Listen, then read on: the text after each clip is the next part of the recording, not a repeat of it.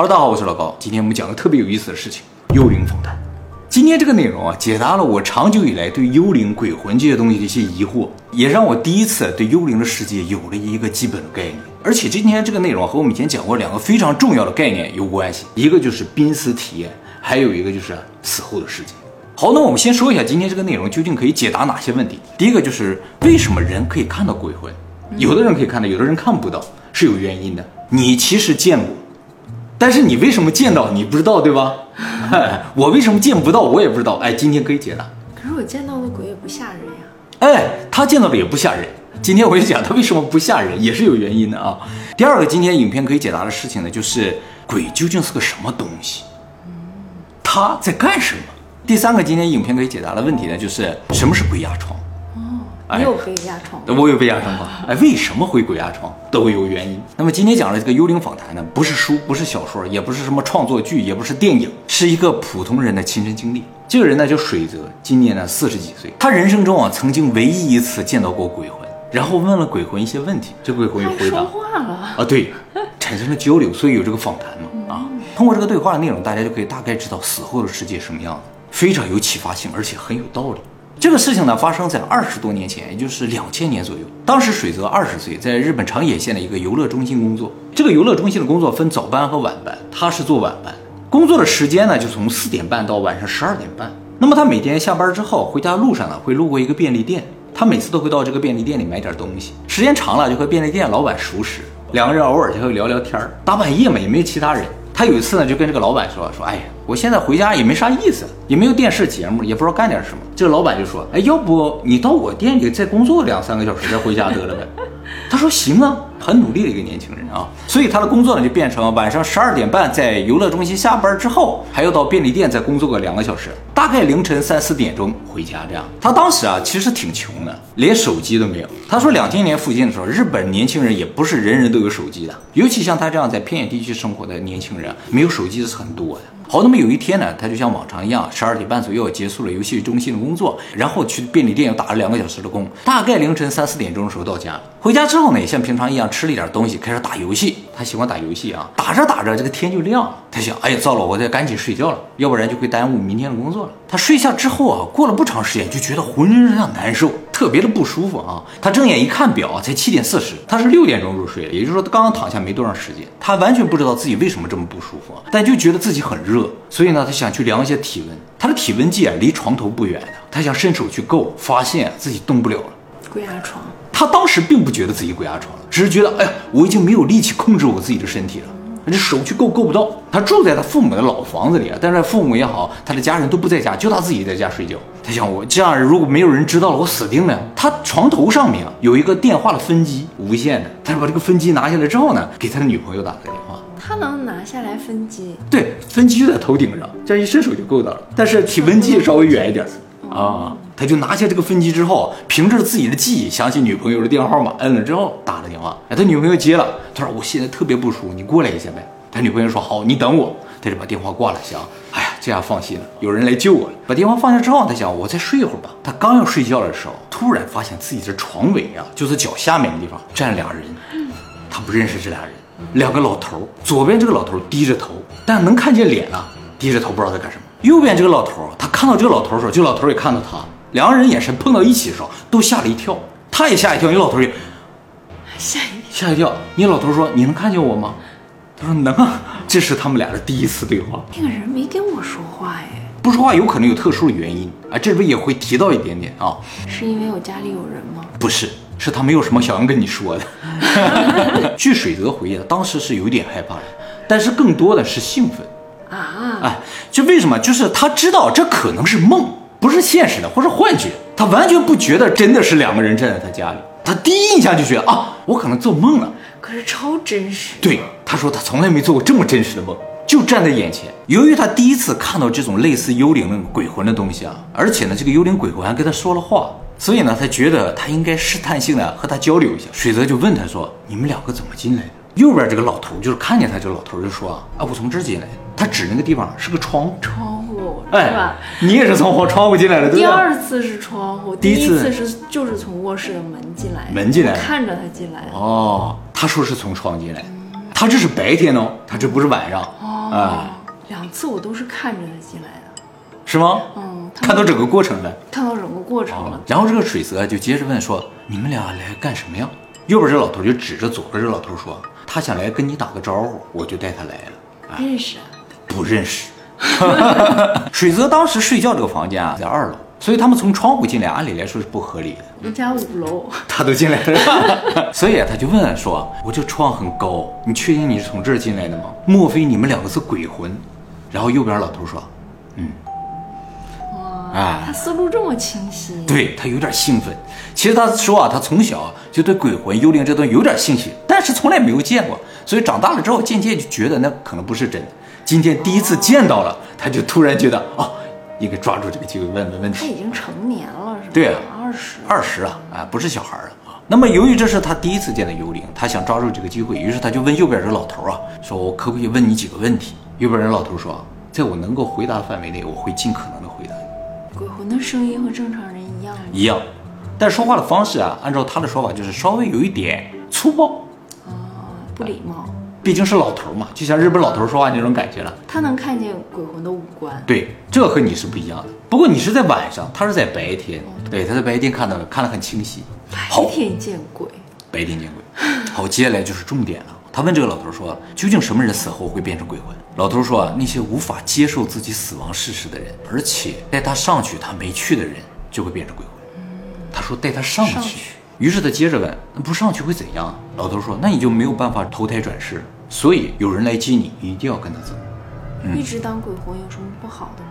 哎，你听我讲啊，后边说到了，然后他说那供养也不行吗？在这个地方我就稍微解释一下，在日本是有供养文化的，和我们在坟头上摆一些好吃好喝的是不一样的啊。他这个供养主要是靠僧侣念经，嗯，好像一种超度一样，让这个灵魂得到安息，最终能到极乐世界啊，或者进入轮回转世的，哎，这样一个过程叫供养。所以当老头说啊，如果你不跟着接你的人走的话，你就会变成鬼魂。他就问说，那供养行不行？通过另一种方式，老头说供养没用的。没用呀，啊，老头说的啊，然后他就说，哎，那僧侣念经也没用吗？老头说，其实那僧侣念的啥，我们是完全听不懂的，没用的。那葬礼没有意义吗？老头说，其实啊，葬礼的目的就是让你知道你已经死了，办给他自己看的。办给死的那个人看的。那如果不办的话，他可能不知道，是吗？对你无法发现你已经死。哦，哎，就是当你发现啊，你的亲朋好友都看不见你，有个和尚对着你照片拼命念经的时候，你就渐渐明白啊，你已经死了。而且这不是明白，是你要接受这个事实。那也就是说，办葬礼是要把亲人送走，是吗？对，所以他说啊，僧侣念经也好，烧纸也好，他的根本目的是说服你，你已经死了。说到这儿，大家可能感觉出来了啊，就是他在说明死亡啊，可能是一个很难理解的东西。就是我们死了，我们可能就一开始就完全不知道，感受不到，就像平常一样起床，对正常活着，但是只是可能不能和周围的人交流了。渐渐渐渐，你会意识到，啊，好像有点奇怪。哦，啊，最终你会知道，啊啊，原来我已经死了，是这样一个过程。啊，那就是他死前的记忆，他不会有吗？对，死那个瞬间可能不太会有，痛苦的记忆就不会有，应该是没有的。那是很难接受。所以这个葬礼是非常重要的，让这个灵魂理解到他已经死了。然后他就问说：“这么说的话，也也会有人到最后也不知道自己死了，是吧？”他说：“是的，会有的。”然后他又接着问说：“那人死了之后上去干什么呀？”他说：“就像我这样，开始积攒投胎的点数。又几点儿？哎，其实他具体说的不是点数，他说积攒实际，就像积攒工作经验一样。工作经验包括什么呀？老头说，就比如说像我这样过来接人呢，或者是有一些课程要学习，总之吧，各种各样什么都有。从这儿来看的话，就是死后啊，也不是直接投胎了，还要工作的，就是在投胎之前要工作一段时间，积攒一些经验才能投胎。那么如果积攒了足够的工作经验之后，就可以投胎了吗？老头说也不行，还要排队。当然，在这个过程中呢，有些人可能会放弃投胎。他问什么人会放弃投胎呢？老头说，那些人呢，就是你们称之为神的人。他说，你们祭拜的神呢，其实以前都是活生生的人，他们在轮回转世的过程中放弃了投胎，他们就会成为神。那不还是幽灵吗？对啊，感觉上是啊，这个地方他没有深解释，就是一种是不上去了，另一种是上去了之后放弃投胎，哦，哎，是完全不一样的。放弃投胎就可以成为神呀？对，好好像是啊。然后他接着问说：“那那些根本就没上去的人会怎么样呢？”老头说：“估计这些人自己也不知道自己最终会怎样，到处游荡，最后慢慢会消失。”然后水泽说：“也就是说，这些没上去的最终会变成浮灵呗。”然后他就给这个老头解释什么叫浮灵啊？他说：“浮灵啊，就是我听说有一些鬼魂啊，他们会聚集在隧道啊，或者湖泊的旁边啊附近。确实，日本这边的灵异点啊，大部分都集中在隧道或者是湖泊的旁边。那些地方呢，晚上就会有人听到有声音，好像人说话一样。有时候电视台去采访啊，还有就 YouTuber 去录音呢，都会录到一些人说话的声音，很难解释的啊。他就问这些老头，聚集在这些地方的一些孤魂野鬼是不是福灵，就是没上去的人？老头说啊，其实你说那种啊，确实是一些非常可怜的鬼魂。为什么说可怜？嗯，基本上都是一些无法接受自己已经死亡的鬼魂，或者知道自己已经死了，但是决定留下来的鬼魂。然后水泽问说，怎么还会有人知道自己死了还决定留下来呢？老头说啊，就是有些鬼魂啊，虽然知道自己死了，但是呢，还是不愿意离开家人，不愿意离开自己的爱人。所以呢，他们就会决定留下来，一直守护他们的家人和爱人。可能就是简简单单的每天就看这些人，时间长了，他们就会渐渐的忘记自己的存在。当有一天他认识的家人，他的爱人也都死掉了，这世界上已经没有人他在认识，也没有人认识他了，他才会第一次意识到啊，我怎么还在这里？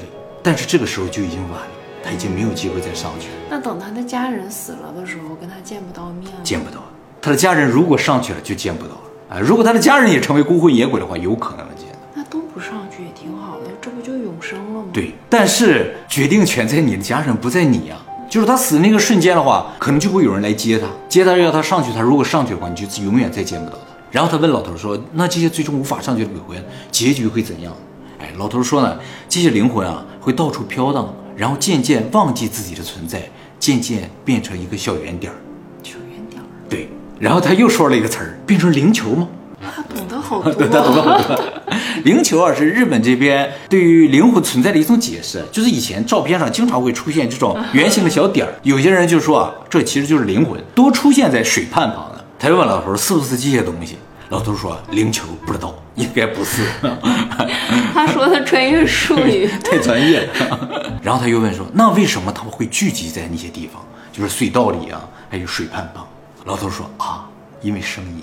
他说什么声音？老头说妈妈肚子里的声音。哦，哎，这时候他恍然大悟啊，就是说隧道里啊又黑又暗又窄的，特别像妈妈肚子里的环境。妈妈肚子里有水嘛，所以水畔旁晚上的时候，幽灵就觉得这特别像妈妈肚子里，就会聚集到那个地方。所以现在聚集在隧道里啊，聚集在湖泊旁边那些幽魂野鬼啊，都是一些自己决定不离开的人。他们可能是为了自己的爱人、自己的家人才决定留下来的。当家人和爱人都不在了。他们就会聚集在这个地方，听着最后的妈妈肚子里的声音慢慢消失，所以才说他们是一些非常可怜的灵魂。那他们不离开守护自己的家人，他们有办法守护吗？所谓的守护，其实就是看着这些家人。嗯，他如果上去了，我投胎的话，就再也看不到自己的家人。然后水泽又问：“别人也能看到你们两个吗？”他说：“不能，正常情况下是看不到的。”水泽是要死了吗？你听我讲啊。然后他说：“那谁能看到呢？有灵异体质的那些通灵的人能看到吗？”老头说：“根本就不存在灵媒，就所谓灵异体质啊，或者说通灵，根本是不存在。”他说：“谁能看到灵魂，由鬼魂决定。就是说我如果打算让你看到我的话，我向前一步你就看到了；如果我不想让你看到的话，我退后一步你就看不到了。所以能不能看到的决定权，并不是这个人有多大功力，或者是有什么体质，跟这没有关系，完全由鬼魂决定。”从这个对话，也就是说，我们即使没有灵异体质，没有什么特殊体质，其实也是有机会看到鬼魂的。只要这个鬼魂决定让我看到的话，我就应该能看到。而有些人总能看到鬼魂啊，那也不是你的问题，是鬼魂的问题。他就愿意出现在你面前，你就总能看到。然后水蛇问了一个非常重要的问题：那我为什么能看到你们？嗯，老头说，其实这个问题我也不知道。他们没有向前一步。其实他没有特意向前一步。嗯，所以他当初看到水泽的时候吓了一跳，说你能看到我吗？水泽说：“莫非是我鬼压床了吗？”这个地方，老头就解释什么叫鬼压床啊。老头说啊，当我们想和别人说话的时候，并且想让你听到最后的时候，就会让你鬼压床，不然的话，大家都吓跑了，就没有办法对话了。就是他有时候想要表达一些意思或者传达一些信息的时候，就会把你捆在这个地方，压在这个地方，让你动不了，接受到这个信息。所以鬼压床真的是鬼压床，我不知道这个词儿谁发明的啊，就是这么回事。水泽说啊，原来是这样啊，确实，如果出现了一个满脸是血的鬼，我也会吓跑。老头说没有的，不会有这样的鬼魂的。水泽说，哎，不对呀，我看那个电视剧里边演的那些鬼魂都穿白衣服、长头发的，看着特别吓人。老头说啊，不是那样的，大部分鬼魂对于自己的穿着非常的讲究。真的，那个人西装革履的，是不是？还在我很小的时候，他就已经穿的西装革履的。对，他说，特别是女性，他说有些老太太还会穿上年轻时候的衣服。啊，也有女性是吧？有的哦，对你看到的也是男的，他看到的也都是男的。他说还有就是像我们这样穿上这连体的工作服，他当时穿着连体的工作服。然后水泽问说啊，对啊，你们怎么穿着工作服呢？老头说，我年轻的时候是电工，他是伐木工，啊，我们穿的都是工作服。我们为什么要穿成这样呢？是为了让我们的家人更容易认出我们。因为他们也可以在家人面前向前对一步，走。如果他们想的话，而且他们有时候经常是晚上出现，如果不穿上标志性的衣服的话，可能认不出来。就是在看不清的情况之下，你也想让他认出来的话，你必须穿上标志性的衣服。我会员影片有一期讲鬼和僧侣大战的，那个呢是一个僧侣的亲身经历，他就看到一个鬼魂也穿着工作服，哎，就是说鬼会穿上他们以前生活中最常穿的衣服，以便他们的家人和朋友认出他们。然后水泽又问了一个问题：为什么你们有时候会被相机拍到？哎，就日本有那种幽灵照片嘛，就是大家合照的时候，突然后边多出半张脸来啊，多出个手来呀，就说为什么你会被相机拍到？他说根本上你们是拍不到的啊，但是偶尔不知道什么原因就会被拍到，他们也不知道什么原因，所以如果他们发现我们要拍照的时候呢，通常就会立刻躲起来，但是他们无法知道我们拍没拍完，所以有时候啊，他想看拍没拍完，一露出头来，结果一拍就被拍到了。这就是为什么大部分幽灵照片里边，这个幽灵啊都出现在犄角旮旯或者半张脸、半个手之类的。如果他被整个照到，会怎么样呢？哎，这个他也有说说，，他说其实如果被拍到的话，后果会非常严重，哦，会有人生气。谁生气？他说妈妈会生气。老头就说妈妈老可怕了，然后他就开始讲妈妈是谁，讲了很长，这个内容也非常的重要。但是水泽说，就这一段我完全想不起来。我刚才讲这么多，都是他和这个鬼魂对话完之后马上记下来，他就怕自己忘。但是就这个部分，明明是刚刚讲完的，他记不起来，他就记得开头老头说妈妈很可怕，完就开始说妈妈怎么怎么，说了一堆很长时间，完全想不起来，一个字也想不起来。这就是当时记下来的笔记，二十年前就这个样子，一直没有动过。他很担心这个内容啊，他渐渐想不起来，或者记忆被篡改，有些地方说的不对了，所以记下来了。这个笔记现在就可以完全还原当时的对话内容。但是很遗憾，就老头给他解释妈妈的部分他记不起来，只有这个部分记不起来。然后他记的内容，就老头最后说了一句：“说我们现在要走了，你要跟我们一起走？”啊，然后这个水泽说：“啊不不，我刚才给我女朋友打过电话，她一会儿就来了，我就不走了。”然后老头说：“啊这样，那好吧，那我们走了啊。”最后说了一句：“你会活很久的。”然后突然就消失。他这个消失啊，真的就像那种变成透明消失那种，嗖就没了。他会活很久，还要带走他。对，他说了这么一句话啊，一会儿我给你分析怎么回事啊。而就在他俩消失的时候，他突然听见有人开楼下的门，当当当当当上来，一开门是他的女朋友。他女朋友说：“你怎么样了？”他说：“我刚才看到两个老头就站在我这脚底下跟我说话。”他女朋友说：“你烧坏了吧？身体觉得还可以啊。”他突然觉得身体一点毛病都没有，当时真的感觉自己都快死了，但是现在就一点感觉都没有了。那也就是说，鬼魂在我们附近的时候，身体是会有反应的。可能是他让你变得很难受，然后他就赶紧起来把这个内容给记下来了，哎，就有这个笔记啊。但这事儿还没完，就这两个老头究竟是谁啊？特别是左边这个一句话没说，脸一直朝下，哎，脸一直朝下，朝下低着头，这个很恐怖。非常的恐怖。后来知道，就第二天啊，他下班之后啊，白天嘛，他在家里啊看报纸，他们当地的报纸，他打开就在那翻。这个时候啊，他妹妹回来了，他的妹妹在当地一个医院里工作，是个护士。平时呢是住在医院的宿舍，就偶尔会回家。今天呢就回来了，路过他前面的时候，就看他手里拿了报纸，看了一眼，突然站住，说：“哎，这不是我那个病人吗？”他指着报纸上一张照片，他还没看到那儿，他就翻过来一看，啊，左边是老头儿。啊，老头儿，哎，就左边是老头儿，他说这谁呀、他说这是我负责的一个病人啊。他说哎，我昨天见到这个人了。这张报纸上这个内容是什么？就是当地的讣告。哎，就小地方发行的报纸就会有当地谁死了、谁生孩子了，都会登在上面。哎，这登上了，这个老头其实已经死了。他说我昨天见到这个人了，他让我跟你说谢谢你。让了吗？没有，他说我当时就顺嘴这么说出去了。我感觉他好像是这个意思，我就这么说了。他老头没跟他提认识他妹妹呀？没提，什么都没说。但是他就说，那老头跟你说谢谢你。然后他妹妹说啊，是吗？啊，就走了。然后当天晚上，这个老头又出现在了他的梦里。这次真的是梦，他梦见这个老头啊，面带微笑的看着他，一直是看着他，什么也没说，渐渐的消失。其实这个表情就和昨天就完全不一样了，就感觉得到了解脱一样啊。这个事情呢就结束了。这个事情本身有可能是单纯的梦，或者鬼压床，或者是幻觉、濒死体验，一个一个综合的结果啊。它究竟是什么，其实不重要，重要是它对于灵魂的一个解释真的很合理。就是说，我们死了之后，其实都会变成鬼魂，但是起初我们可能是不知道、不理解。这时候呢，就会在我们身边发生各种各样的事情，向我们解释，其实我们已经死了。比如说像葬礼之类的事情，如果你有一天看到了自己的葬礼，大概你可能就能理解你已经死了。当我们意识到这一点的时候呢，就会有人来接我们走。这个时候，我们就要做出人生中最重要的一个判断了，就是要不要跟他走。这个机会只有一次。如果你跟他走了，你就上去工作一段时间，排个号，最终就投胎了。如果你决定不走的话，留下来你就可以继续见到你的家人、你的爱人。但是如果你决定不上去，你决定留恋的话，你也就再也没有上去的机会了。你我可以留恋多少年呀？你想留恋多少年就留恋多少年。就是起初你可以一直守护你的家人啊，你的爱人，等到他们都死了，这个世界上已经没有人再认识你，也不再认识任何人的时候，你就会突然意识到自己已经死了。